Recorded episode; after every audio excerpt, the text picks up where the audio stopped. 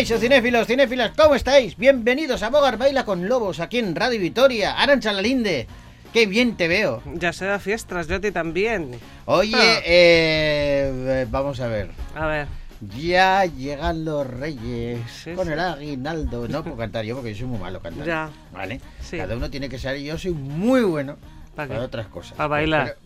Por, por ejemplo. sí, ¿no? Pero vamos, Tú eres el Fred Astaire de las discotecas. más John Travolta. John Travolta Más que Fred. Astaire. Yo te Sí. veía, fíjate, por... Aspecto también, ¿eh? Si me pongo en el claqué, Ujú. todo, es, todo es el condimento. Todo es el condimento, Sí, sí, la, la, la indumentaria. la salsa. La ropa que me pongas, La me ropa. pones, claro, me pones un chaqué, un sombrero de copa y me tiro por Fred Astaire. Claro, y te pongo una camisa negra abierta hasta el ombligo, que se te vea todo el pelamen. y Eso luego un es. traje blanco encima, El, el- el- pecho palomo que tengo, el pecho paloma. claro. Y soy un John Travolta, pero vamos, De- de no manual. la idea. sí, sí. Y luego ya, eh, si me das, como decía Leo Harlen, eh, me pongo así, me agacho un poco y hago como que espanto gallinas, Sí. ahí puedo cantarte eh, eh, reggaetón y estas cosas.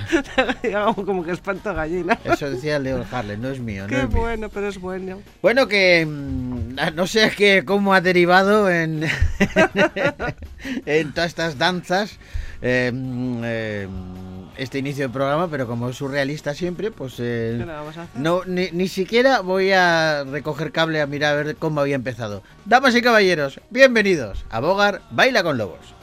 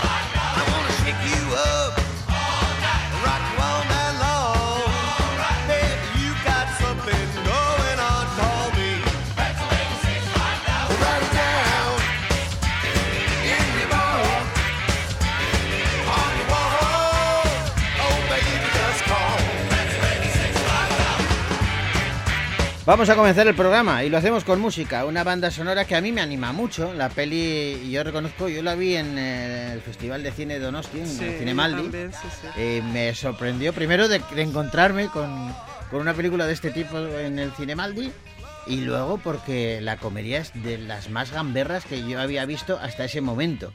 ¿Sabes cuántos años han pasado desde que la vimos? No quiero de San saberlo. Sebastián? No quiero saberlo. No quiero saberlo. Vamos a escuchar a The Foundation en Algo pasa con Mary.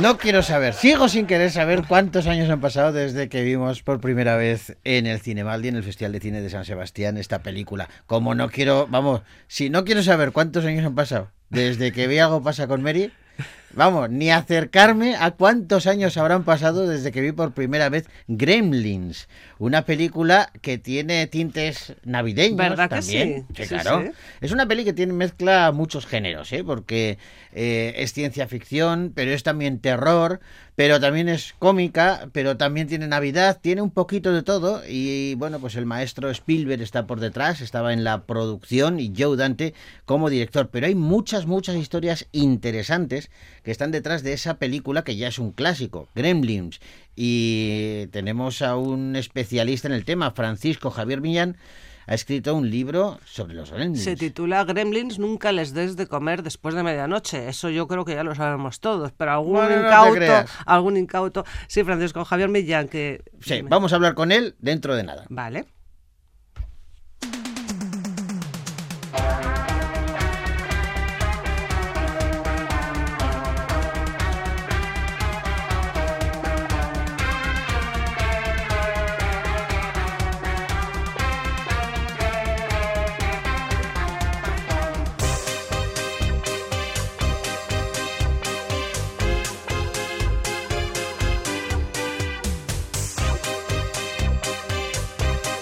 Ya la banda sonora, muy ochentera, nos indica que mucho, mucho terror tampoco podemos esperar, pero luego había secuencias de susto, ¿eh? Sí, sí. Francisco Javier Millán, estabas hablando de él. Sí, que eh, ha estado con nosotros en otras ocasiones en, el- en este programa, pues con libros por- como por ejemplo Generación Goonies. Fantástico. o- fan- un libro muy bueno también. Karate Kid y Cobra Kai, Darcera Puricera también. Y bueno, y ahora acaba de publicar este libro sobre los gremlins, que yo creo que es un buen regalo Navideño. navideño. Francisco, ¿cómo estás?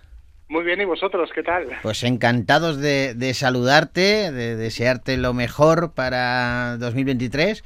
Y, y una de las buenas maneras de comenzar el año podría ser revisitando Gremlins 1 y 2, porque hubo secuela también, y leyendo este, este libro que has escrito. ¿Cuántas veces las has visto tú? Uf, imagínate, Claro. cuántas veces, sobre todo este año, ¿no? Cuando he estado preparando el libro, porque todo, toda la fase de documentación también obliga a tener que ir revisando escena por escena para sacar todos y cada uno de los detalles. Ya de por sí la había visto como 12, 13, 14 veces, vete a saber cuántas. Madre mía, bueno, Arancha nos recordaba, eh, yo creo que todo el mundo ha visto ya Gremlins, o casi todos, pero vamos, cómo es, había que tratar a, a esas criaturas adorables que eran un regalo navideño, pero ojito, porque podrían transformarse en algo peligroso, y todo dependía de unas cuantas reglas que vamos a escuchar. Olvidaba deciros las tres reglas, y son muy importantes. La primera odia la luz brillante, ya lo habéis visto. No debe darle jamás la luz del sol. La luz del sol le mataría. La segunda, mantenerle alejado del agua. No puede beber agua. No se os ocurra darle un baño. Y la más importante de las tres, nunca debe comer después de medianoche. Y se liaba, se liaba, porque no es que incumplían una, es que acababan incumpliendo las tres. Así es, las tres, y vaya la que armaron en Kingston Falls, en aquellas navidades de 1984. Y es que ya sabes lo que ocurre, tener a la mascota perfecta no es tan perfecta del todo, sino que también tiene ese lado oscuro que, que encontramos en la película. Oye, es cierto que, eh, eh, volviendo atrás en el tiempo, Disney encargó a Roald Dahl, el, el, el el compositor de, de- de musicales como Matilda, por ejemplo, una película sobre los gremlins. No era exactamente esto, pero sí que le encargó algo que era como muy publicitario, con bichitos que asustasen y no sé qué. Sí, esto tiene una historia muy curiosa. Bueno, compositor no, escritor. porque es Escritor, autor- perdona, sí, sí. Exacto, es el escritor de Matilda, aunque Sí, sí. eh, no ibas desencaminado porque recientemente se ha estrenado la versión musical tanto en, en escenarios teatrales como también en la plataforma Netflix. Sí, sí, sí. Eh, es el de Charlie y la fábrica de chocolate también, ¿no? Exacto, Las Brujas, Sí, James y el melocotón gigante, un grandísimo escritor, que antes, antes de ser escritor eh, era eh, aviador, fue piloto en la Segunda Guerra Mundial para la RAF, para la. Royal Air Force, Force en Reino Unido. Eh, él estuvo, por ejemplo, en el frente de Oriente Medio, no estuvo en la batalla de Inglaterra, pero sí que luchó en la Segunda Guerra Mundial. Y él empezó a recoger unas leyendas muy curiosas eh, que hablaban todos sus compañeros sobre la presencia de unos seres llamados gremlins, que eran los causantes de provocar todo tipo de fallos mecánicos en aquellas aeronaves, en aquellos aviones. Sí. Y rompían cables, eh, los mordían, eh, rompían los motores, provocaban todo tipo de desperfectos e incluso algunos llegaron a decir que efectivamente los habían visto. El propio Roald Dahl eh, sufrió un accidente bastante grave, del cual salió bastante ileso, de milagro, Sí. gracias a eso. Gracias a eso lo tenemos como uno de los grandes escritores de, de la literatura infantil. Y, mm, y- y finalmente lo que dijo es eh, todo esto está debido a una travesura gremlin. O sea, esto no, ha sido un fallo mecánico, sino que ha sido culpa de los gremlins. Como, como si fueran unos duendecillos. Les pone- Exacto, Fíjate. exacto, como unos duendecillos, efectivamente, con orejas puntiagudas y tal. Ah. Y, y lo curioso es que eh, los ingleses creían que los gremlins eh, los habían colocado los alemanes en los motores de los aviones. Ah, mira. Toma. Y, y- pero resulta que, que en la Luftwaffe, eh, en Alemania, también decían lo mismo, pero de los ingleses, decían de que les habían metido gremlins en los motores. Por lo tanto, es una leyenda, una mitología común eh, para, para las dos, para los dos frentes, ¿no? De, de esa, de Sí, esa sí. contienda. Y, y claro, Roald Dahl escribe un cuento, que es su primer cuento infantil en los años 40, un cuento que tiene un éxito tremendo. Eh, llegan a decir que incluso llega a la Casa Blanca el libro y les encanta eh, dentro de lo que es la presidencia de ese año. Ajá. Y eh, Disney eh, recibe el cuento y quiere hacer una película. De ahí viene la idea que estabas plasmando, que estabais contando, de esa posible película que podría haber hecho Disney. Lamentablemente, por problemas de producción y de derechos, al final la película no llegó a buen puerto y tuvimos que esperar todos estos años hasta el 84.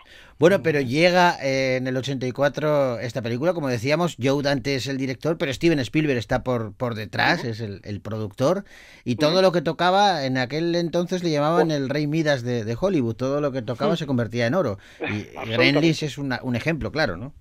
Sí, y además Gremlins es la primera película oficial de su productora, de Amblin Entertainment. Eh, cuando Spielberg estrena dos años antes, en el 82, la película ET, tiene un éxito tremendo que todos conocemos, una de las películas más taquilleras de la historia del cine.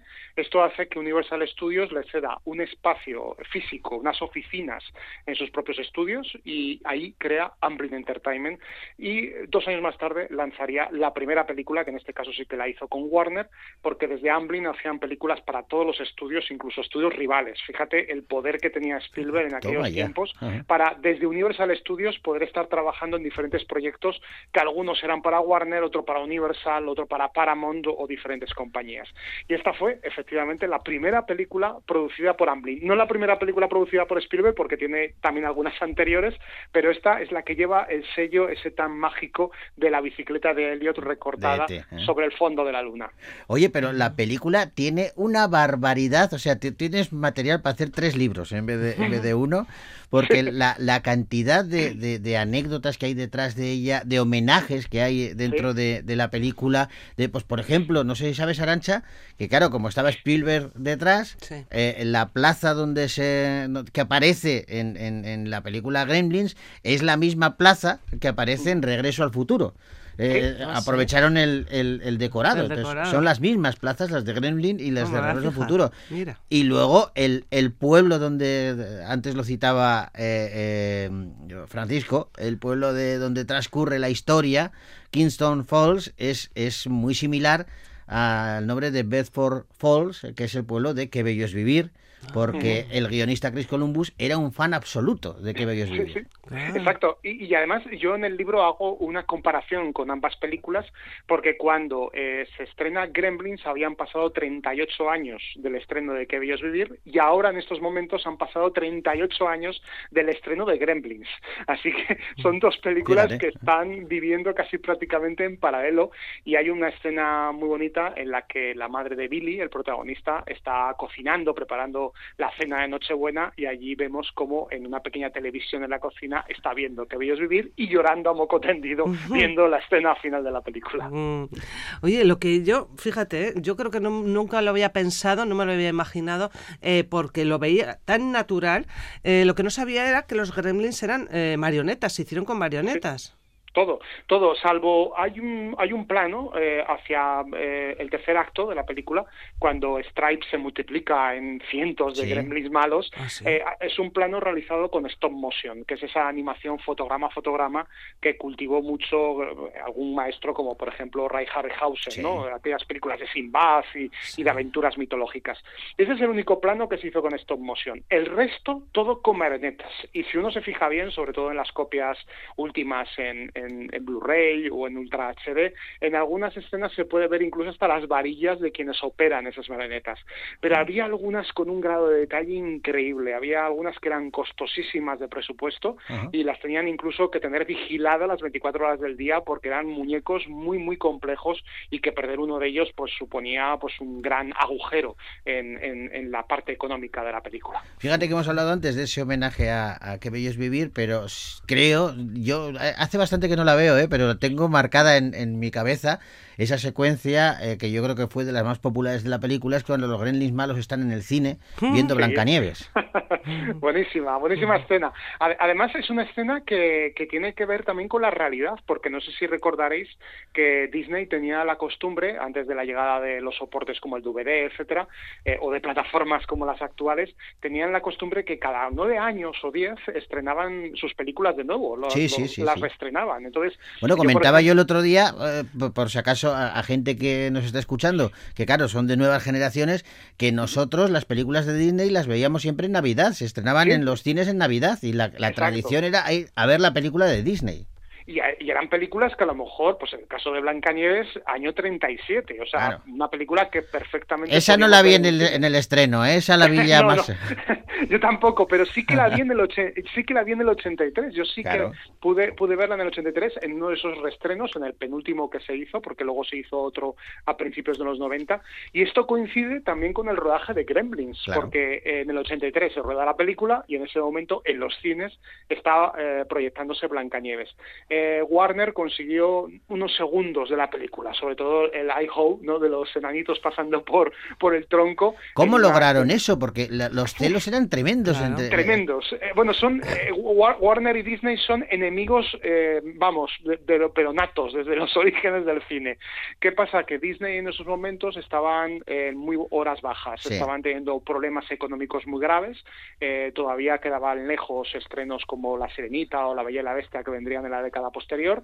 ¿Y qué ocurre? Que cedieron esos derechos a cambio, evidentemente, de una compensación económica, pero eso sí, les dijeron que solamente podían utilizar unos segundos que son escasos 5 o 6, ¿eh? no creáis. Pa- pa- da la sensación como que estás viendo toda la escena completa, pero son solamente 5 o 6 segundos escasos. Pero mira, fíjate, y creo que es clave esa secuencia para, para que el público entendiera una cosa, esos seres malignos, que, que, que había secuencias en las que eran de terror auténticamente, pero, Totalmente. pero en esa secuencia nos dábamos cuenta de que en realidad los gremlins malos eran como niños pequeños, muy traviesos. Muy gamberros. Sí, sí, que no tenían tampoco maldad, ¿no? Que lo estaban haciendo sin darse cuenta. Sí, sí, sí. Es que si, te fija- si os fijáis, al final lo que hacen es salir de noche, o sea, lo que hacen Claro. es irse a la taberna a, a beber hasta las trancas y, y luego eh, y luego irse al cine, o sea, quiere decir que, que, que se lo pasan bomba, ¿no? Sí que es verdad que, que eh, todo esto que, que estamos contando eh, es obra sobre todo a idea de Joe Dante,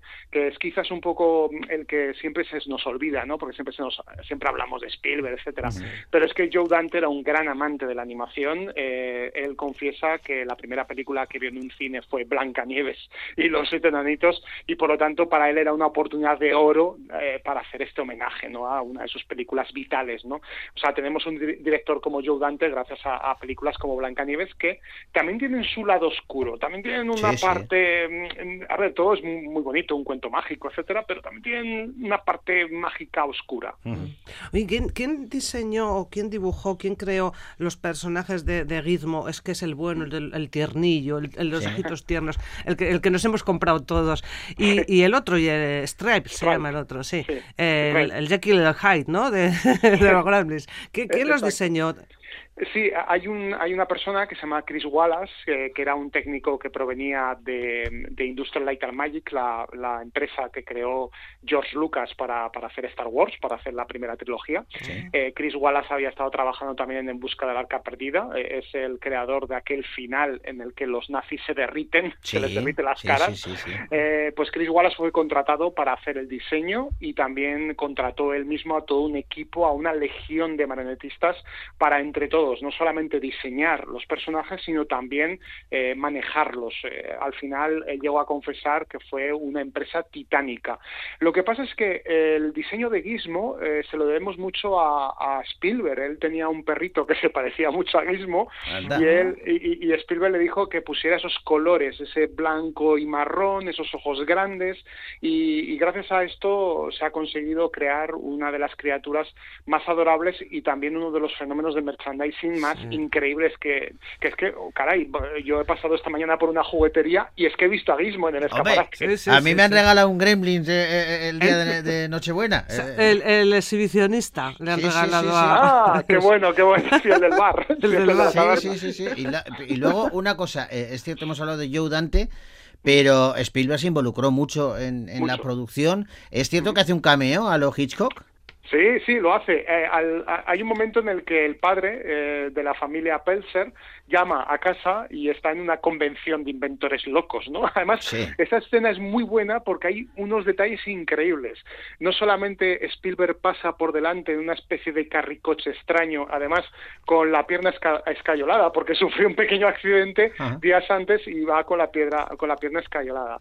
Y luego también al fondo se ve a Jerry Goldsmith, al compositor, hablando por teléfono. mira, eso no y al fondo del todo, en un, en un ya eh, rizar el rizo, aparece eh, la máquina del tiempo de la famosa película El tiempo en sus manos, Ah, de, sí, de George sí, Paz, sí. del 60, y hay en un plano en el que vemos cómo está la máquina del tiempo en funcionamiento, eh, cambiamos al plano de la casa y luego volvemos otra vez a, a la, a la sala de, de- de la convención y vemos cómo la máquina del tiempo ha desaparecido. Ya no está. Ya, Ya no está, porque ha viajado en el tiempo. ha viajado, claro.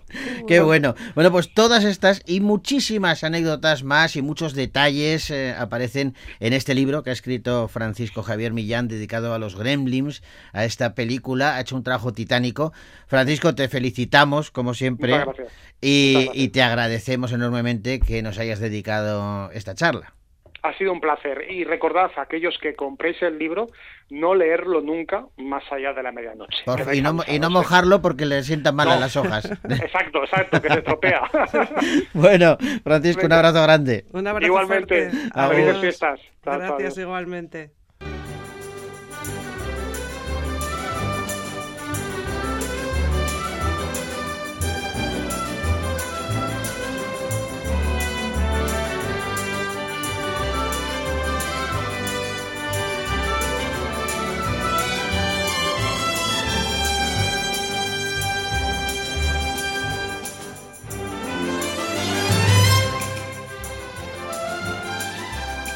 Tenemos que despedirnos ya, lo hacemos con música. Mañana repasaremos todos los estrenos cinematográficos que han llegado a las pantallas gastistarras. Y ahora os dejamos con Marc Anthony y Tina Arena cantando el tema principal de la película La Máscara del Zorro. Agur.